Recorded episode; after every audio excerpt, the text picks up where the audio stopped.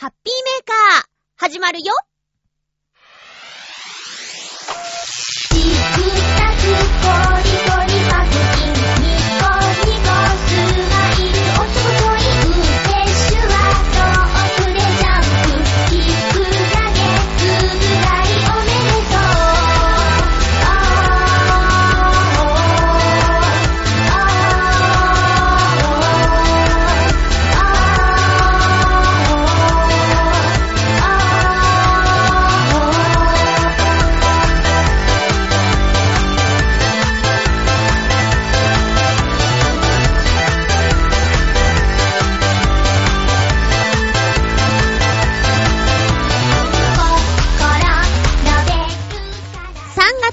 日、まゆちょのハッピーメーカー。この番組は、ハッピーな時間を一緒に過ごしましょうというコンセプトのもと、ちょわへよ .com のサポートでお届けしております。3月ですよ。収録しているのは2月29日、4年に一度の貴重な日ですが、皆さん何かこの日に特別なことしましたでしょうか？テレビの話題がそうなってるぐらいで、私特に何もなかったな。この日にしたことといえば、トでお話しします。今日も最後まで1時間よろしくお願いします。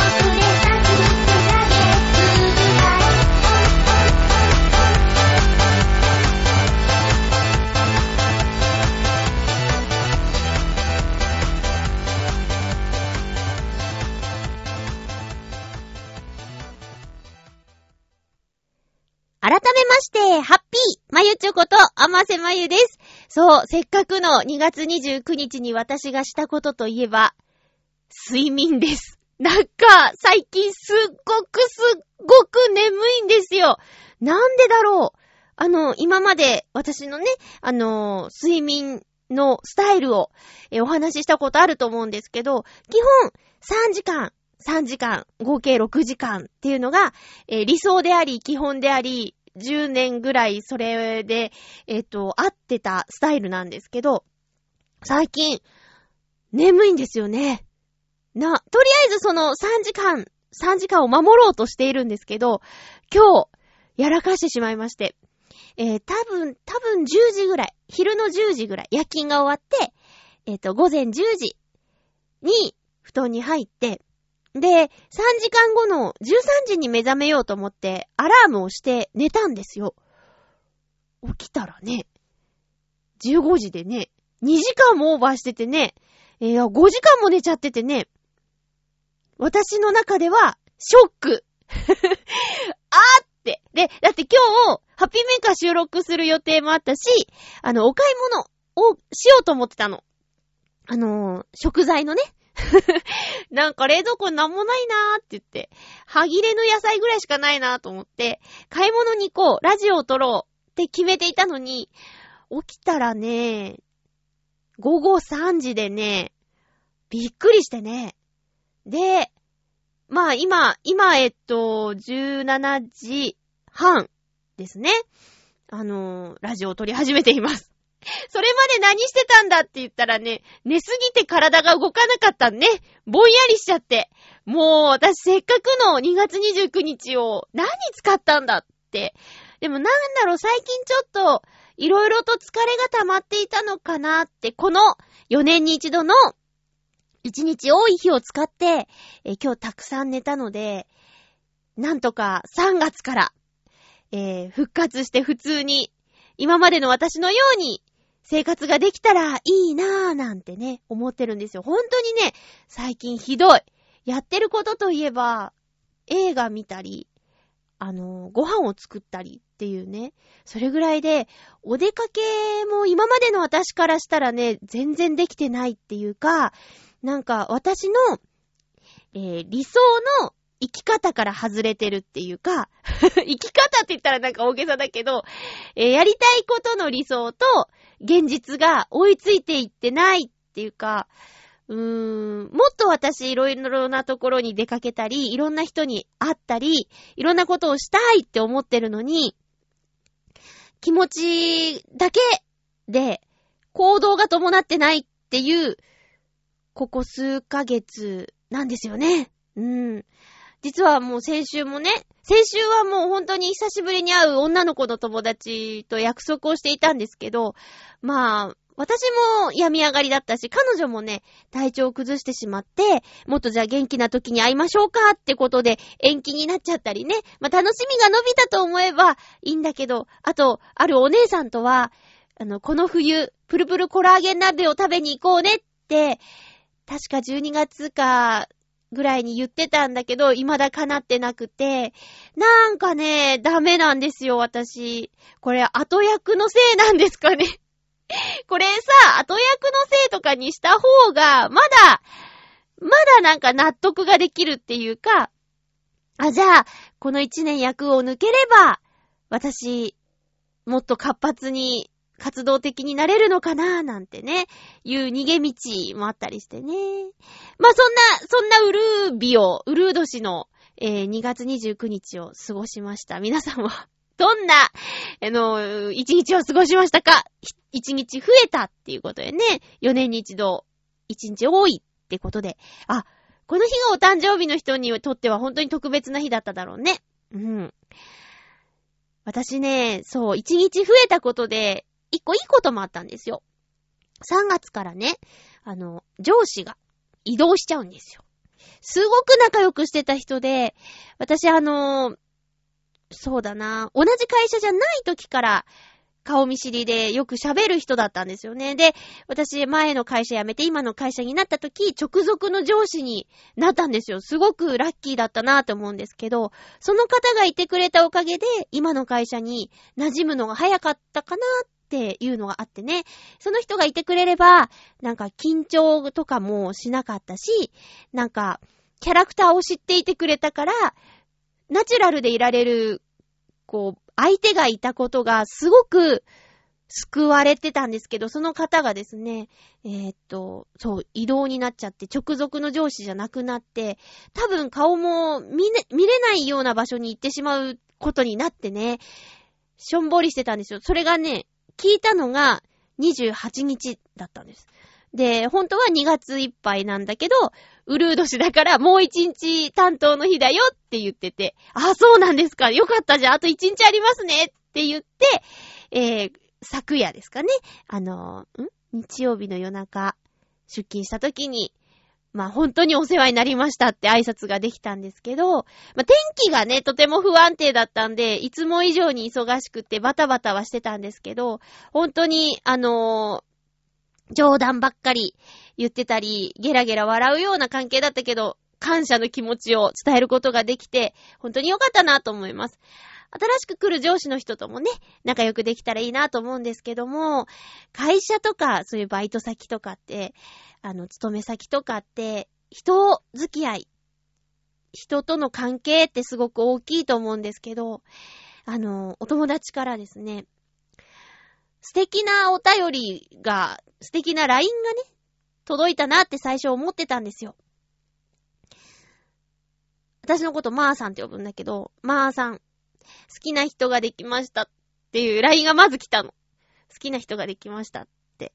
で、わあ、すごいつって。で、その後も、こう、私寝てたから あの、夕方から夜にかけてね、あの、バーって LINE がね、10、10件ぐらい届いてて、で、好きな人ができたこと、で、その人に気持ちを伝えたんだっていうこと。で、その人が、ちょっと考えさせてほしいって言ったこととか、で、その人のどういうところが好きか、どんな人かっていうのがね、10件ぐらいバーって LINE が来てたの。で、そんな頻繁にやりとりする仲じゃないんだけど、とっても、あの、大事な友達で、数少ないあの、女性のね、大事な友達で。で、その子が、まあ、えー今まではね、婚活をしていたの。だから、紹介とかしてもらったり、えーデータを見て、あ、こういう人がいるんだ。じゃあ会ってみようかな。会いました。話してみました。ちょっとじゃあ出かけてみました。みたいなことをやっていたんだけど、なんかね、職場関係の人でね、あの、好きな人ができたらしいです。でね、今日ちょっと朝心配なメールが来てたんですけど、あの、今までは会えば挨拶したり、ちょっと奥にいても、あ、お疲れ様ですって出てきてくれたその人が、なんか避けてるような気がするっていう内容の LINE だったんですよ。で、ちょっと先走っちゃったかなみたいな告白したことについて、ちょっと後悔しているようなメールだったんですけどね。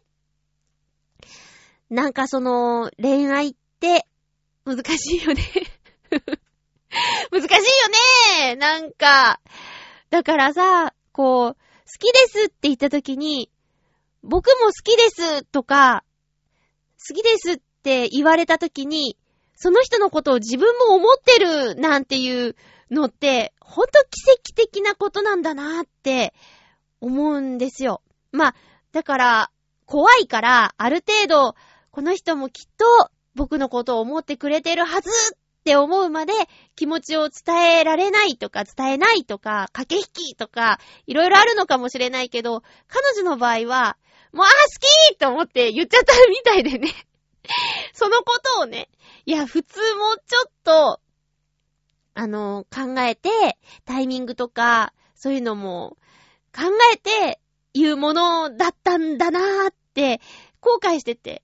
でもどうなんでしょう？その、まあ私もね、彼のことは知らないし、あの、彼女とどういう間柄なのか、彼女から一方的に聞いた情報でしかわからないから何とも言えないんだけど、えーっと、まあ、考えさせてほしいって言われて、でもまだ一週間経ってないんだよ。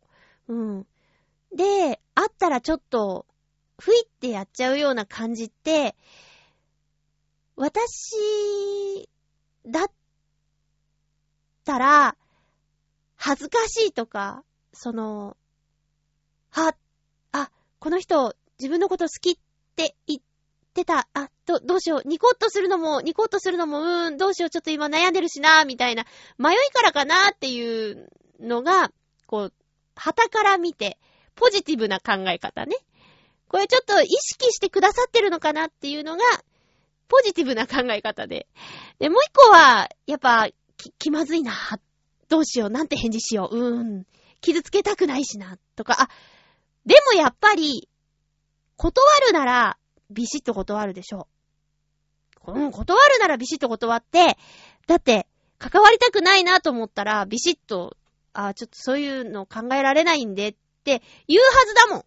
待ってって言って、ちょっと避ける感じって、悩んでるんだと思いませんか？わかんないけどね。いや、彼女には本当に幸せになってほしいんだ。せめて、そうだな。そうだね。私、いや、いや、婚活をする人のことも、お見合いパーティーとか、そういうのも、出会いのきっかけとしては、とてもいいと思うし、あの、否定もしないんですけど、自分は、自分はその自然に出会って、ああ、難しいのかな？難しいのかな？いや、理想です、理想。理想は、そういうのじゃなくて、なんか、だってだってどうしても、年収いくらとか、どこどこ会社勤務とかさ、そういうなんか、なんかそういうのがあるから、見ないわけにはいかないじゃない。あ、この人、年収、いくらで、なんか、あ、すごいいい会社に勤めてらっしゃるっていうのを見ないで、その人を見て、その人の良さで決めたいじゃない。たとえその人が、うーん、同じぐらいの年でね、36歳ぐらいで、バイトだったとしても、その人の人柄が素敵だったらそれでいいじゃないっていうのがいいんですよ。私の理想はね。私はね。うん。だから、暮らしていけるぐらいあれば、もうあの、子供をちゃんと育てていかなきゃいけないんだからしっかり働いててくれないと困るとかっていう思考をもう超えてしまったので、私は。私とその相手の人が、あのー普通に、普通っていうのも人それぞれか。お腹すいたよーってならないぐらいに、たまに、年2回ぐらい旅行に行けるぐらいの収入があれば、それで、ええやん、それ、それでいいし、うーん、そうね。だから人柄が一番だなって思う。会うとか。うーん、話が合うとか。一緒にいて楽しいとか。そういう方を重視したいので、うーん、自然にその、まー、さん好きな人ができましたみたいな方が応援したいの。うん。でね、そういうパーティーとかで知り合った人とすごく気が合う場合だってあるから、そっちだって否定はしないんだけど、まあまあ、ね、好きな人ができたならその人とうまくいってほしいなっていうのが友達としての、私のね、今の気持ちなんだけど、だからその、彼のこと、どんな人なんだろうな？どんな人なんだろう？どう、どうする？あ、どうです？皆さんは？あの、じゃあ、あまり、そういう目で見てなかった、あまりっていうか全然、好きとか嫌いとかそういうので見てない人に、好きですお付き合いしてくださいって言われた場合、どうする？この話をね、ある異性の友達にしたところ、とりあえず付き合ってみればいいじゃんって言った人と、うーん、好きって思ってなかったら付き合えないなーっていう人と、まいろいろいるんだけどね。その友達が告白した相手がどういうタイプの人なのか。私は好きでもないのに付き合ってみようかなっていう人については、両方の意見があって、なんかチャラいなって、軽いなって思っちゃう気持ちと、あ、じゃあ付き合ってみて、長く一緒にいてみて、今までより長く一緒にいてみて、どんな人なのか知ってもらういい機会って捉えることができるかっていうのも、本人次第なんだよね。なんか一緒にご飯にも行かず、お出かけもせず、うん、好きじゃないから付き合えないやって、終わってしまうよりは、いいのかなって最近は思う。昔はそんな風に思えなかった。けど、好きじゃないのに付き合ってみようかなってなんやねんって思ってたけど、最近はそうじゃないかな。とりあえず一緒に出かけてみたら、あ、それが、だからお友達からっていうことなんですかね。うん。会社以外で会ったことがなければね、それ以外で会うには、まず友達になったっていいわけですよ。ああ、頑張ってほしい。頑張るって何を頑張ればいいのかもわからないけど、うまくいってほしいな。とりあえず、彼女を知ってほしいなって思いますね。そんな相談メールを読んで、うはうはしてしまっている私。ミッチェルさんだったらどう言うかな恋愛相談ね、してほしいってなんかラジオでも言ってたし、きっと私より的確な、なんかこんな感情でバーっていうようなやつじゃない的確なアドバイスができるんだろうな。結婚式の司会も多くやってらっしゃるから、いろんなカップルを見てるだろうしね。いや、私何もないなー。ただ応援してるってそれだけだもんね。っていう、っていうことです。あ、私、先週さ、なんかちょっと病んでて。ちょっと病んでて、なんか放送しながらね、あの、しながらも、ちょっといろいろ考え事してたのかな。いただいてたお便りをね、読み忘れてしまっていたの。だくださった方には本当申し訳ない。それをちょっと今回ご紹介してもいいですか？よいしょ。えい。前回いただいていたのに、あの、ご紹介できなかったメールから、すいませんね。ほんと。ハッピーネーム、大空さん、ありがとうございます。まゆちょ皆様、ハッピー、ハッピー、大空です。どうも。えー、チョアヘヨ .com がインスタグラムを始めたというのでフォローさせていただきました。おー、ちなみに私は、大空と大地の中でという名前でやっています。はあ、最近はツイッターよりもインスタグラムの方を中心にやっています。お便りありがとうございました。そうなんだ。ツイッターよりインスタグラム。なんかさ、ツイッター見てると、インスタグラムにリンクされてるつぶやきとかあるから、連携とかもできるのかね。だからツイッターって、ブログ更新しましたも出るし、じゃあインスタグラムに投稿したものもツイッターに出るしってことで、なんか、いろいろお知らせのツールがツイッターで、みたいなことになってんのかな、今。へえ、どうなんだろう。投稿はしてるんですか？大空さん。北海道の景色とかを写真でアップしたりしてるんですかね私相変わらずまだインスタグラムやってないです。もうインスタグラムどころかブログも書いてないし、ツイッターもね、お仕事してきましたぐらいしか書いてないし、どうしよう。手広く広げてもね、どう、あーどうしようかな。インスタグラムか。なんか結構は、浸透してきましたよね。前ほどじゃなくて、なんか最近結構出てきたよね。大空さんも始めたんだ。名前も公表してるけどいいのかな？これ、ハッピーって書いてあったから、皆様って書いてあるし、読んでいいやつだと思って読んじゃったけどいいよね。すいません。えー大空さんちょっと一生遅れちゃって本当ごめんなさい。ありがとうございます。またお便りくださいね。えー、っと、続きましては、あ、ちょっと待って。これは、もうご紹介したやつだ。えー、っと、おやおや？ちょっと待ってね。はい。はい。続きまして、コージーアトワークさん。ありがとうございます。まゆちょハッピー、ハッピー？年度末の道路工事とかはもうしょうがないのはわかっているのですが、やっぱり一斉にやられると面倒です。先に予算を使い切ってしまうと、急な事態に対処できないので、最後の最後まで貯めておくというのもわからなくもないのですが、うん。国や自治体の予算が基本、単年度で繰り返しができないのは、無駄遣いを監視するためにも必要なことだと思います。ああ、繰り越せないのは、そうなのか。でも予算を使い切ってしまわないと、次の年度の予算が削られたりするのは変かも。そろそろ新しい仕組みが必要なのかもしれませんね。では、ありがとうございます。そうなんですよ。昔こうだったからとか、今までこうだったからなんていうのはナンセンスですよね。もう状況に応じて変えていけばいいし、使わなかったものを、使わないだっていいじゃん。じゃあ、使わなかったものは、何かそういう助けが必要な施設に寄付しますって言った方が、道路作ってるとこかっこいいってなるよ。だからさ、使い切らなくてもいいんじゃないかなって私は本当に思うんだよね。だったら、予算削りますよっていう上の考えがもしあるとしたらそれはおかしいし。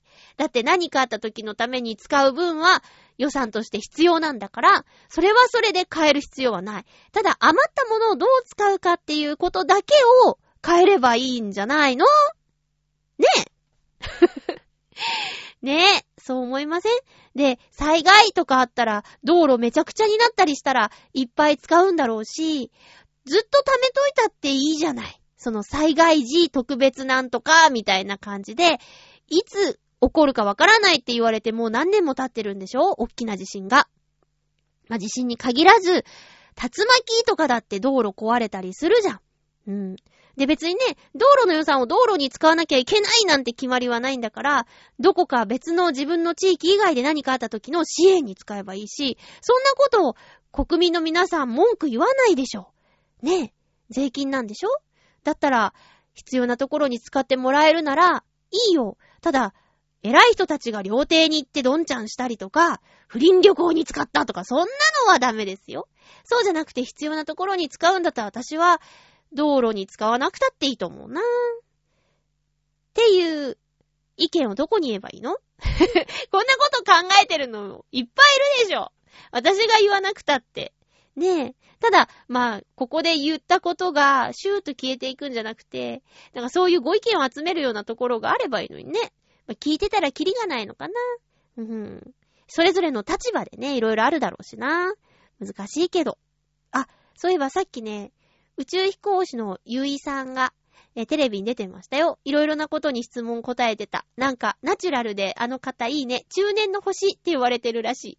で、なんかね、印象的だったのがね、あの、いろんな質問に答えてたんですけど、えっと、宇宙船、その、の中から、地球にいる家族にどれくらいの頻度で連絡取れるんですかっていう話があって、で、ネット環境があるから、取ろうと思えば毎日できる。あと、週1回テレビ電話で話す時間がもらえるっていう話で。で、ゆいさんもともとは自衛隊にいたらしいんですけど、自衛隊にいた時よりも連絡取れるんだって言っててね、それちょっと面白かったです。宇宙からの方が連絡取れるんだね。だって、ゆいさんツイッターでつぶやいてたもん。宇宙船の中から。あ、宇宙船じゃないか。なんていうのあれ。SS あー、もうわからん。わからんけど、そういう、なんか基地、基地ね。うん、宇宙にある基地からツイートしてたからね。綺麗に見えるよーって言って写真あげてたりしてたもん。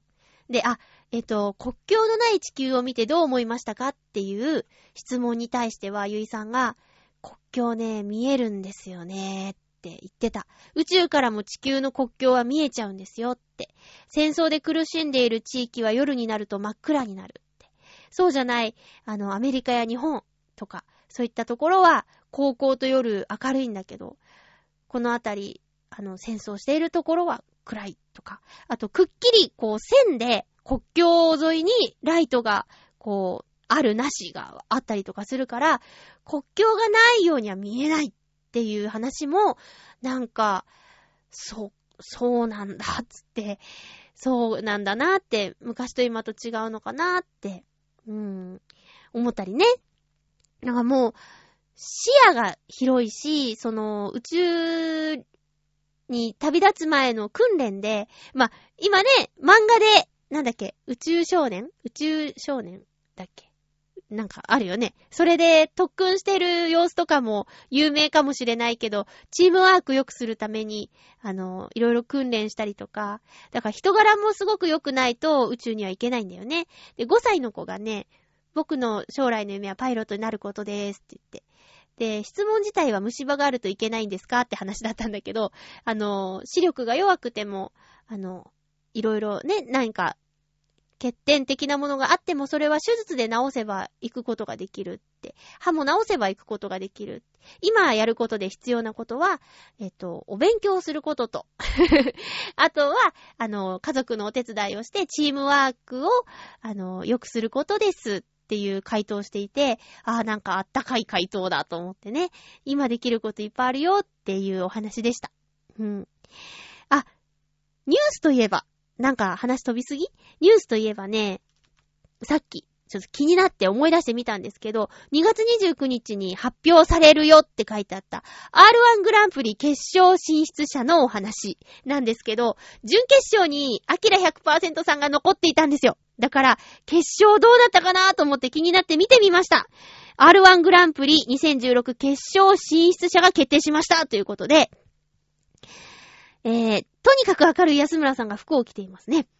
あと、厚切りジェイションさんが2年連続とか、横澤夏子さん。この人、あれね、そこそこチャップリン、こそこそチャップリンで見たことある。あと、シャンプーハット小出さんは見たことないかなわかんない。小島よしおさんすごーいユリアン・レトリーバーさんも2年連続じゃん。おいでやす小田さん、シャン。江原正宏さんが出てる。あと、もう一枠は、ハリウッドザコシショウさんでしたアキラ100%さんは、決勝に行けなかったみたい。でもこのハリウッドザコシショウさんは、アキラ100%さんや馬王さんたちと同じ SMA 所属の芸人さんです。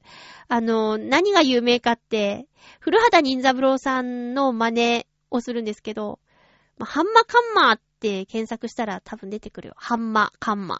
ハリウッドザコシショウ。ねえ。何やるんだろう。なあ、ちょっと残念だったね。3月6日日曜日午後7時から、フジテレビ系全国ネット生放送オンエアということでね。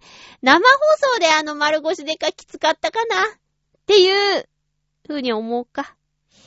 なんか、このね、出演者の写真見てみると、ハリウッドザコシショウさんと小島よしおさんがこう、服を着てない感じで、とにかく明るい安村さんは服を着ていますけど、これでね、前の安心してくださいのネタやるんだったら、その、服を着てない人が3人もいるぞ、みたいな感じですけど、でも、アキラ100%さん、復活ステージ3名っていう枠があるから、そこに入ってこれるかもしれないじゃん。ちょっとね、見たいなぁ。厚切りジェイソンさんって、なんか、お仕事すごくお堅いことやってるらしいじゃないですか。で、お笑いもやってって。すごいね。両方やってすごいね。いや、楽しみですね。ちょっと残念だなっていうのはあるけど、でも、多分見ると思います。リアルタイムで見るのは難しいけど。うん。っていうことで、一つ一つ情報ぶっ込んでみました。お便りが確かね、もう一つ先週届いていたものがあったんですけど、えー、っと、よいしょ、よいしょ。うーんと、青のインプレッサさんだ。ありがとうございます。先週ご紹介できなくてごめんなさいね。まゆちょさん、ハッピーでございます。ハッピーでございます。さて、11月にお話しした気になる女性のお話ですが、現在、カメラの現像所が改装中で、水曜どうでしょうの大泉さんのユーコン川で、えー、やだよーとごねている状態です。ちょ、ここいらんのんよ。わかんないんだもん。いや、見たよ、見たけど、どこだかよくわかんないよ。え、いつものカメラ屋さんに頼みたいものもあったのですが、ないですね。皆さん安心してください。毎日寄ってないですよ。ちゃんと用があるときに、用事があるときに行っていますからね。ということで。えー、そうか。そうか。青のインプレッサさんも今気になる女性がいるっていうことで、以前お便りいただいてましたよね。そうなんだ。今、その人に会えないんですね。閉まってるから。そっか。また、ね、会えた時にその方がいてくれるといいね。なんかさ、お店の人を好きになったこととかないけど、どうしたらいいんだろうね。どうしたらいいんだろうね。ど、どう、どんな風にこう、最初のきっかけ作ったらいいんだろうね。間違えるとさ、危ないじゃん。なんか。なんか、悪く言われちゃいそうで、そんなんじゃないのに。そうじゃなくて、純粋に思っているのに、まあ、怖がられてしまう可能性があるでしょそうじゃなくするために、どうしたらいいんだろうね。最初が肝心だよね。うん。まあ、写真っていう、ね、あの、青のインプレッサさんの得意分野と、その写真で勤めてる女性っていうことで、共通のキーワードとしては、写真なのかなって思うんですけど、だから、どうですかってこうね、キャンペーンガールさんとかじゃなくて、こう、よく撮れたと思う。どこれ、あの、ちょっと、どう思いますかねって、こう、写真の話を振ってみるとかいうのはどうなんのかな？ぐいぐいいかない感じで、ちょっと、僕趣味で写真やってるんですけど、あ、知ってますよね、母みたいな感じで。この写真、あの、例えばよ、例えば、ちょっとコンクールに出してみようかなと思って撮った写真なんですけど、とか、例えば、コンクールで、ちょっと、頑張りたいなと思って撮ったんですけど、ちょっと入選できなかったやつなんですけど、どうしたらもっと良くなりますかね？とか、なんか、写真から話、膨らまされ、膨らませるといいね。膨らませることができるといいのかな？いやーもうなんか人と人って難しいよね。だって、その、もう、さ、例えばよ、なんか、ね、さっき話した女の子みたいに、前は喋れてたのに、今ちょっと、なんか避けられてる気がするってなっちゃうぐらいなら言わなきゃよかったっていう話もあるんですね。今実際身の回りに。でも、うーん、もっと仲良くなれる可能性もあるんだよね。ただ、私これね、うー、永遠のテーマなんですけど、あの、私は片思いの時が一番幸せだって思ってて、いや、片思いって言っても、全然、その、今の青のインプレッサさんみたいに、お店の人と客で、もうなんか会話ができないっていうか、もう、その客と店員さんっていう関係っていうのはちょっと切なすぎるんだけど、そうじゃなくて、もうちょっと喋れるぐらいの状況で、ご飯ぐらいはいけて、でも、あの、恋人関係じゃなくて、一緒にいると楽しいなぐらいが私のベストなんですよ。付き合えなくてもよくて、あの、交際できなくてもよくて、ただ、なんか困った時に、こう悩み事を言ってくれるような、それぐらいの距離感が、私にはベスト。それ以上言ってしまうと、もうあと終わりが来るだけじゃん。っていうのがあって、なんか、ネガティブかな、これって。だって、お付き合いをしたらさ、喧嘩もするだろうし、あと、不安もで生まれるでしょ、きっと。なんか、ねえ。は、そうか、今一緒にいるけど、他に好きな人ができちゃったらいなくなっちゃうかもしれないとか、そんななんか怖い話じゃなくても、じゃあ、添い遂げたとして、先にあの人が死んでしまったら私、どうしたらいいんだろうとか、なんか、交際が始まるっていうことは、こう、ね、もうあと、あともう、ドドドドンってね、なんか、な、なんかそういうイメージがあってね、こう、片思いの時って上がる一方なんですよ。まあ、その人に相手ができちゃったらドーンって下がっちゃうんだけど、まあまあ、それはしょうがない。しょうがないって思えるんだよ。だって彼女じゃないんだもん。っていうね。これ逃げ、逃げなんだよね。だから、青のインプレッサさんとその店員さんの関係が、うーん、今、ね、その、たまにね、現像に行って、やりとりをするしかなかったとしても、その時間がすごく幸せだったら、それ以上、進むための行動って、ギャンブルだなーとかね。ねえ、どうなんだろうまあ、どうなりたいかですよね。失ってしまうかもしれないけど気持ちを伝えたいんだって言うんだったら、進むのもありかもしれないけどね。ただまあそこは、私あんまり好きな言葉じゃないんだけど、空気を読んで、相手の人も、もうちょっとなんか、プライベートでも話したいなって思ってるか思ってないかっていうのを、まあわからないかもしれないけど、なんとか、その辺ちょっとどうなんだろうってちょっと考えてみて感じてみて、声をかけるとかかけないとか決めていった方がいいのかなね。だってさ、会えなくなるのが一番嫌だもん。せっかく好きになった人をね。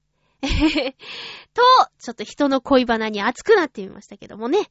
えー、っと、続きましては、お便りをどんどん紹介していきます。今回は、忘れちゃうことがないように。えー、っと、七星さん、ありがとうございます。あ、そっか。そうだった。えー、まゆっちょ、ハッピー？聞いてる。ハッピーです。なんかですね、先週のラストが気になりましてお便りいたします。すいません、本当に。沈んでる時は誰か近くの友人などにお茶でも飲みながら語るのが一番です。傷つくなり、何か凹むことを経験し成長するのが大人というわけでもないと私は思います。大人とは我慢はできるわがままを通せるもの。ほう。私はそう思います。これを見て元気の足しにできればと思いますが、まゆちょも辛い時には辛いと話してくださいませ。見当違いなこと言ってたらすいません。では、ありがとうございます。自分で分析すると、胃がおかしいのかなってね、ちょっと思うんですよね。なんかね、その、風邪をひいてしまったでしょ数年ぶりに。で、高熱なんか10年ぶりだったし。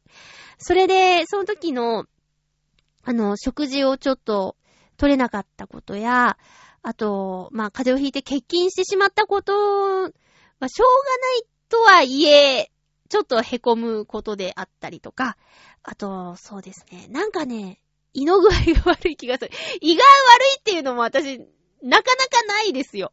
これね、じゅ、ん？二十歳以来かな。二十歳の時、あの、専門学校の校内オーディションで結構精神的にやられてて で、えっと、それ3月でなんとか決まって5月くらいかなにお腹痛くて倒れてね。で、胃カメラしたら海洋の跡があるって言われて、なんかその時のもやもやに今似てるんだよね。だからなんか、それ系なのかなとかね。なんかしゃっきりしない感じ。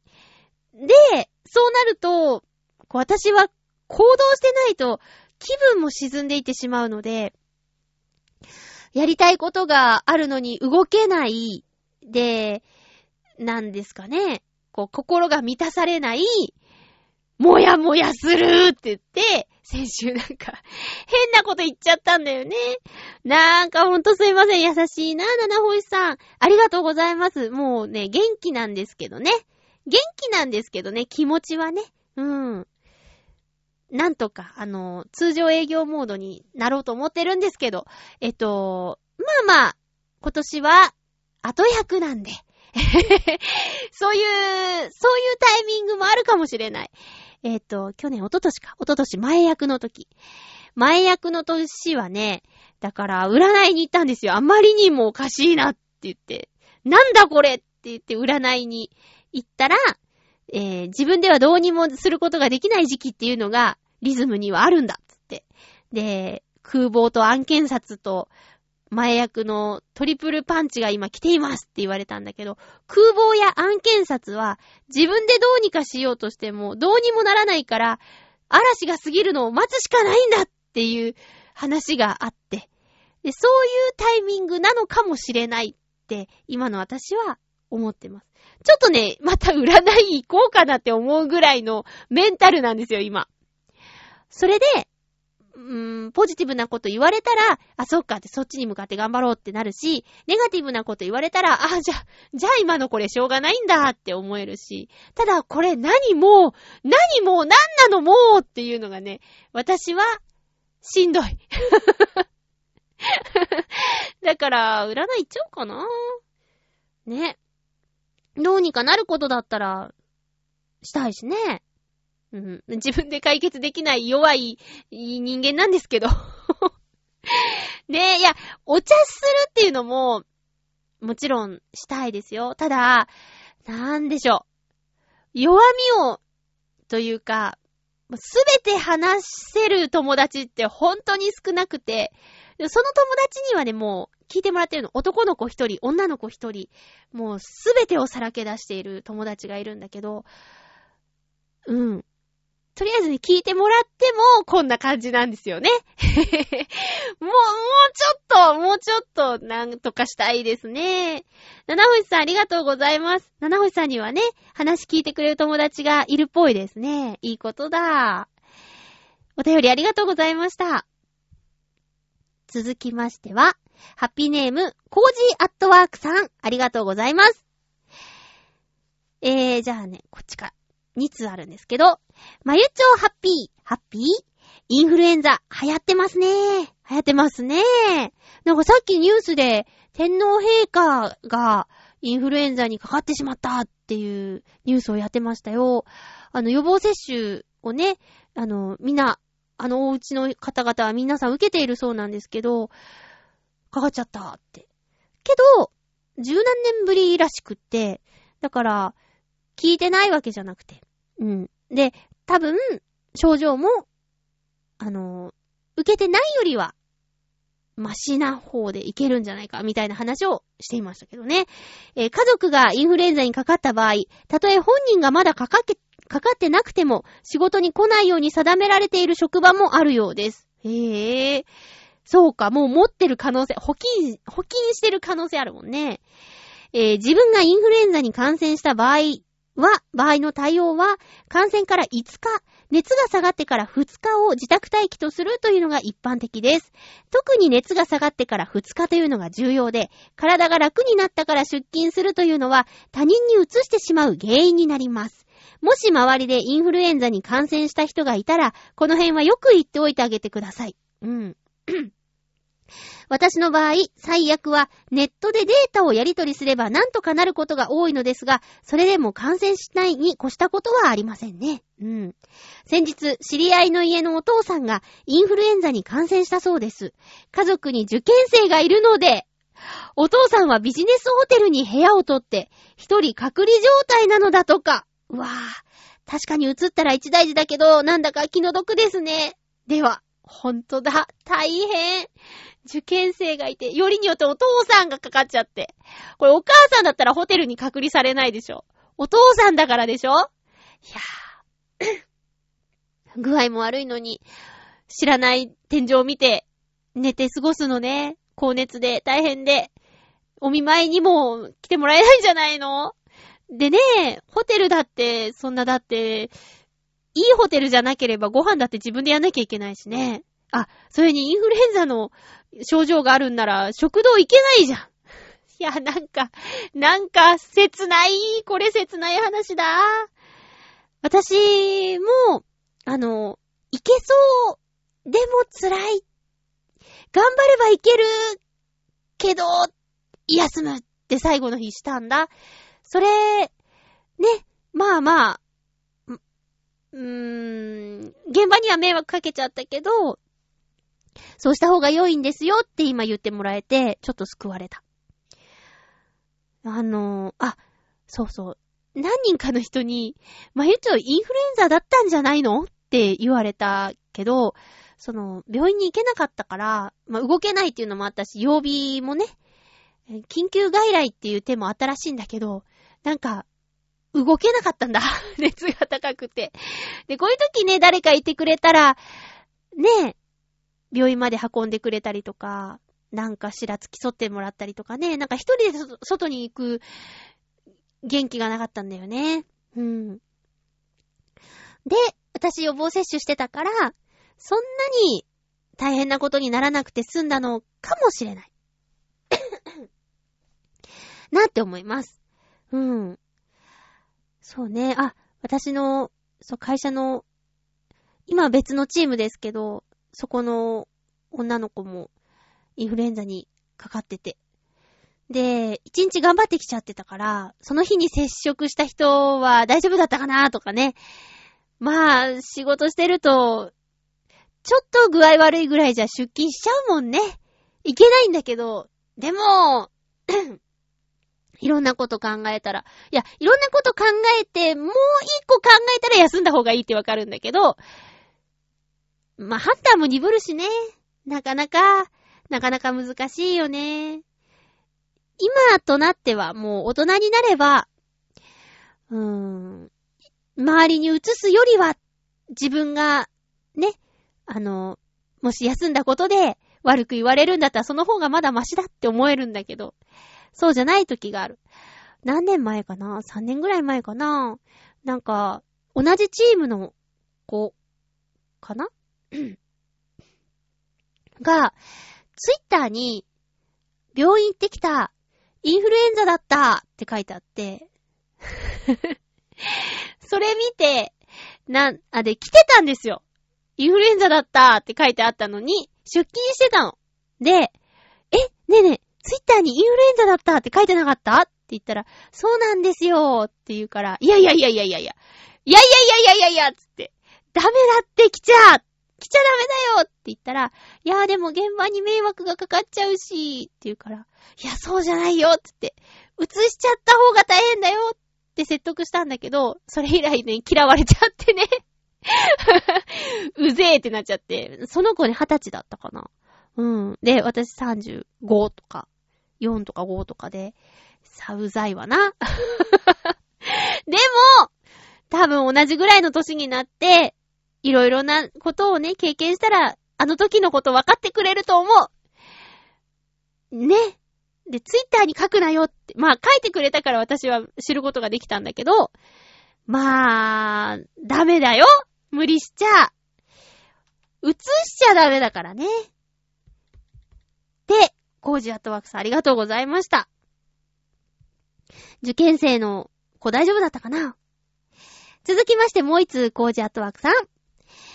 まゆちょハッピー、ハッピー？高円寺の企画展、ニャンニャンパニック、無事終了しました。お疲れ様でした。会場になった隠れ家的なカフェは、自然酵母のパン、プラスドリンクで1000円以内ということもあって好評だったようです。いいね。私が在労していない間でしたが、夫婦喧嘩をして一人でカフェに来ていた女性が、これ持って帰ったら仲直りできるかなぁ、と、私の写真を買っていってくれたそうです。旦那さん、猫嫌いじゃないといいなぁ。次は多分3月末に一つ、続いて4月末に一つといった感じで展示があると思います。頑張ろうって。ありがとうございます。コーチアットワークさん。こういう感想とか、こういうお客さんがいると、そう、頑張ろうって思えますよね。どの写真だろう？私見たことあるやつかな仲直りができるかもしれない写真。どれだろう？よかったら教えてください。この写真ですよって教えてください。えー、いいね。一緒に行こうと思ってたのに喧嘩して一人で来たのかな？なんで喧嘩ってしちゃうんだろうね？なんかさ、そう、夫婦だったら、多分、世界で一番大事な人のはずじゃん？なのに、なんで喧嘩しちゃうんだろうね？大事な人と、素敵な時間を1分1秒でも長く過ごしたいはずなのに、こんな風に一人でお出かけすることになっちゃって、大事な人なのになんで喧嘩しちゃうんだろうね。いや、いやいや、私もね、ほら、バツイチだし、そういう経験あるよ。今思えば、どうしてあんなに腹が立っていたのかと。私の場合は離婚してからの方が仲が良いので、えー、っと、そうそう、どうして結婚してる時はあんなにイライラしたり ねえ、しちゃってたんだろうって、ねえ、なんか思い出しては、不思議な気持ちになる。今全然喧嘩なんかしないし、ほん、一番信頼してるからね。うん。でも、じゃあ、元に戻るのかって言ったら、それはお互いに、そうならない方が仲良くいられるってね、分かってるんだよね。その気持ちも伝わってくるの。お互いに。うん。今がいいんだっていうね、ことがね、分かるんだよね。なんかだから人と人って、距離感なのかなあの、会社の、これまた上司で、もうすごく親しいんだけど、会社以外では絶対会わないっっていう人がいてね。いや、もう話も盛り上がるから、いつかご飯行きましょうって言い続けて7年ぐらい経ってる人がいるんだけど、なんかご飯に行ったら、違うような気がして。この短い時間で、わーいって喋って、じゃあっていうのが、この人と私の距離感なんだろうなとか、そういうの、そういうのをちょっとね、感じたりしてて。うん。だ人と人との距離感、でも夫婦になったんだからね、このお二人。お客様の奥さんと喧嘩してお留守番の旦那さん。きっとね、コージーアットワークさんの写真をきっかけに仲直りできたと思いますよ。どの写真だろう？なんか、2匹が寄り添っている写真って何点かあったような気がするんだ。そうじゃない可愛い写真かもしれないしね。うん、あったかいんだよね、コージーアットワークさんの写真って。気になりますね。えー、3月、4月と、展示、頑張ってくださいね。新作もどんどん発表できるといいですね。お便りありがとうございます。そんな、多分、コージアットワークさんからの、おすすめいただいていた、ケーキ屋さんに行ってきました。えー、西葛西にある、ル・ラピュタというチーズケーキ屋さんなんですけど、やっと行けた。あのね、水曜日定休なんだよね。で、水曜日にお出かけする機会はあったんだけど、あ、休みだったっていうのがあって。で、なんだっけな。あの、さつまいもちゃんと、立花沙織ちゃんも、このラピュタを知ってたんですよ。フーダニット通信のね。うん。えっとね、西葛西。ずいぶん前に紹介していただいたんで、どんなお店だったかって、皆さんもう忘れちゃってるかもしれないんだけど、あの、チーズケーキが有名なお店なんですよね。で、私チーズケーキ大好きで、行ってみたんですけど、あの、いろんな種類のチーズケーキがあるっていうイメージで行ったんです。えっと、えっと、例えばゴルゴンゾーラ、カマンベール、リコッタチーズケーキとか、そういうやつ。で、ワインに合うチーズケーキシリーズっていうのがそっちね。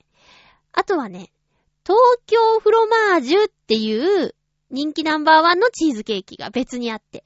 で、あ、ちょっとどうしようと思ったんですよ。で、思ったよりサイズが小さくて、なんか何個か食べられそうだなって思って、で、最初思ってたのはそのワインに合うチーズケーキシリーズを一種類ずつ買ってつまみ合おうっていう計画だったんだけど、そうじゃなくて、東京フロマージュの隣に期間限定、ショコラ東京フロマージュっていうのが置いてあったんですよ。で、あ、これ2月だからだチョコだチョコのチーズケーキだってなって、人気ですよって言われたんで、じゃあ、東京フロマージュと、ショコラ東京フロマージュと、このワインにある、合うチーズケーキシリーズから、一番人気のゴルゴンゾーラを選びまして、見つかって、つまんで食べたんだけど、あのね、あの、東京フロマージュはね、私の中で革命を起こしましたよ。ずっと、チーズケーキといえば、ルタオのドゥーブルフロマージュが不動の1位だったんですけど、そうじゃなくて、私の中で一番が変わりました。東京フロマージュ最高でした。えー、で、ショコラ東京フロマージュも美味しかったんだけど、でもやっぱりシンプルな東京フロマージュが一番。で、ゴルゴンゾーラのチーズケーキはね、あのー、チーズケーキだって思って食べると、塩気が強くって、むしろキッシュのようだった。です。で、これワイン飲める人だったら、とっても合うんだろうなとは思ったんだけど、私ワイン飲めなくて、で、ワインじゃなくて、ウーロン茶と、じゃ、紅茶と一緒だったから、なんかね、お惣菜っぽい感じがして、まあ、2回目はないなって思ったんだよね。ただまあ、東京フロマージュが本当に美味しかった。で、チーズケーキ以外のケーキもいろいろあって、食べてみたいケーキがいっぱいで目移りしちゃったから、西葛西って浦安の2つ隣の駅なんですよ。で、駅からもう5分ぐらい歩くのかなで、そんなに遠くないから、ちょっとなんかケーキって思ったら、今度からラピュタに行っちゃうかもしれないです。コージアートワークさん紹介してくださったのに、ずいぶん行くの遅くなっちゃってすいません。例えば、なんだっけ、あのー、テーマが、好きなケーキとかの時に、おすすめのお店を教えてくださったんですよね。覚えてる。だってずっとメモして、いくつか、いつか行こうって思ってたんだもん。やっと行くことができました。ありがとうございました。えー、さて、そろそろお時間みたいです。早いなぁ。なんか今回早いなぁちょっと途中せい咳しちゃったりとかしてすいません。まだなんかね、なんか、スースーするんだよね、肺のあたりが。なんか今の発言ダメな気がするな。えー次回は3月8日の放送を、えー3月6日に収録する予定です。えー、普通歌とか、な、なんでもいいのでお便りがいただけると嬉しいです。